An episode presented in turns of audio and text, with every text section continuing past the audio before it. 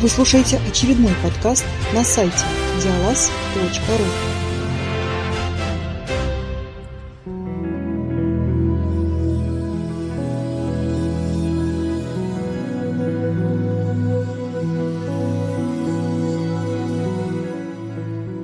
Всем привет! Вы слушаете третий, завершающий выпуск из цикла обзоров ЗОК 2223. Изначально я планировал сделать 4 выпуска.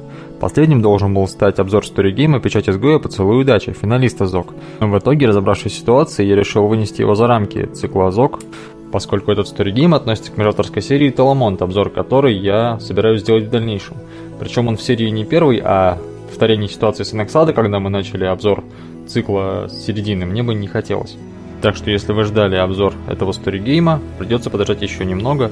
Впрочем, слишком надолго откладывать обзоры Таламонта я не планирую, так что думаю ожидание не затянется.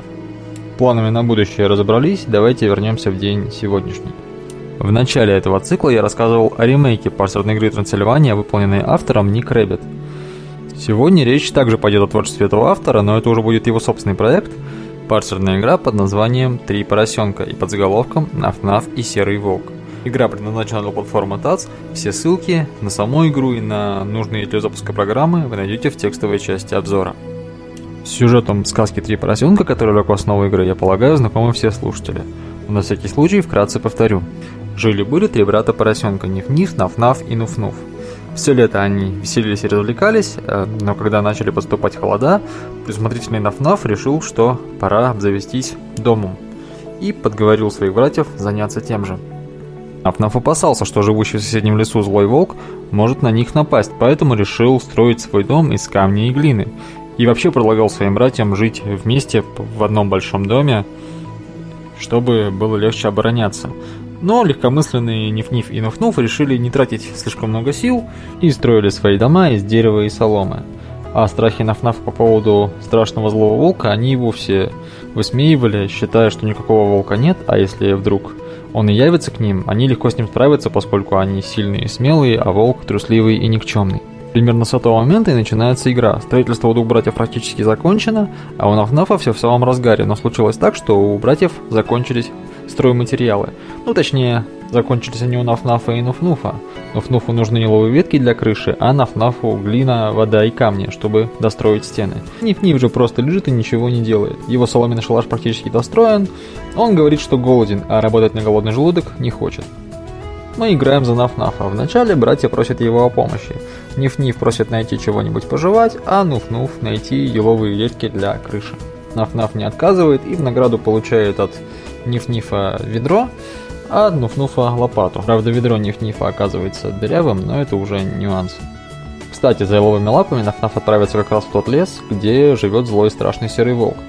Но он благоразумно не зайдет на его территорию, благо волк свои владения пометил. Не, не так, как вы подумали, он зверь цивилизованный, поэтому повесил табличку. Выполнив просьбу братьев, Наф-Наф решает заняться наконец своими делами – Теперь, как я уже сказал, ему нужно найти глину, камни и воду, и с поиском, в общем-то, проблем не возникает. Проблема скорее в доставке. Глину и камни не очень-то удобно таскать в руках, так что нужно найти транспортное средство. Да и таскать воду дырявым ведром удовольствие ниже среднего. Так что круг задач на первую половину игры следующий – отыскать строительные материалы и найти способ доставить их на строительную площадку. После того, как строительные материалы доставлены, братья завершают строительство домов, и в этом месте сюжет игры впервые серьезно отступает от истории, рассказанной в сказке. Наф-Наф вновь предупреждает братьев о том, что серого волка следует опасаться. Они ему не верят и, развеселившись и расхрабрившись, на зло ему отправляются гулять как раз в тот темный лес, где и живет страшный зверь.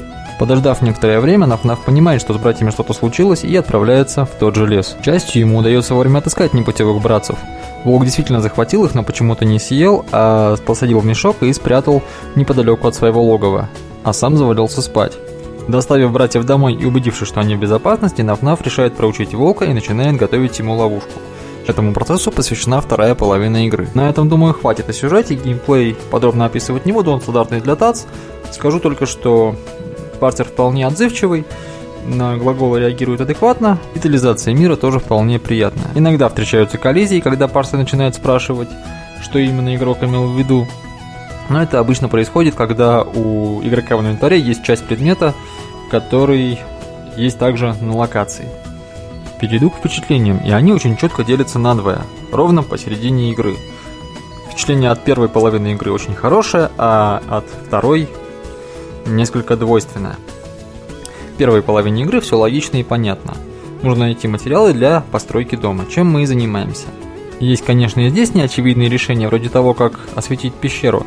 Я вот ни за что бы сам не догадался, но в итоге у меня это случайно получилось, и я думаю, на это и был расчет. Там нет никакой логики, просто нужно совершить действие, диктуемое окружением.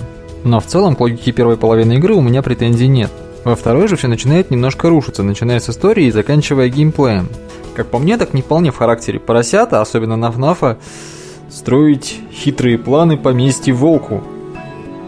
Это скорее ближе к мышам из кота Леопольда.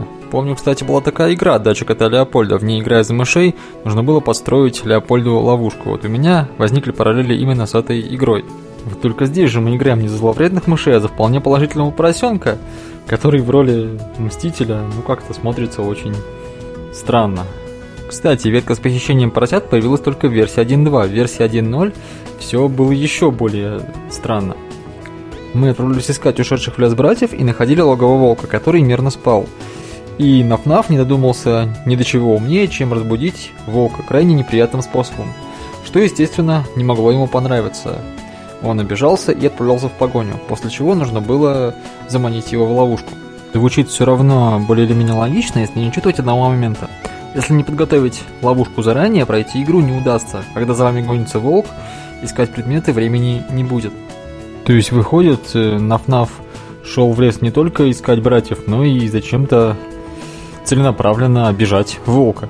Конечно, автор, скорее всего, не планировал такого, поскольку предметы, которые собирает Нафнаф, нужны ему в хозяйстве, а вовсе не для того, чтобы охотиться на волков. Правда, в этом случае остается вопрос, зачем было будить волка, да еще таким способом. К счастью, автору указали на этот недочет, и он в версии 1.2 его исправил, хотя некоторый отход от классического характера героя остался. Задачки во второй половине игры тоже стали несколько менее логичными. И первое, что вспоминается, это освещение чулана. Нет, э, когда ты идешь по лесу, ты достаточно быстро понимаешь, что для этого нужно. Но вот э, как это что-то взять, уже гораздо более сложный вопрос. Но определенная логика в нем есть, отрицать не буду. Вторая неочевидная задача – это разбудить волка. Пока вы будете искать, как это сделать, вы можете потерять какие-нибудь важные предметы. Ну и еще одна мелкая нестыковка. Каким образом Нафнаф положил в чулан то, что он туда положил, если там нет света? В целом игра оставила хорошее впечатление. Для знакомства с парсером, наверное, не подойдет, но людям более искушенным вполне. Сложность я, наверное, определил бы как среднюю.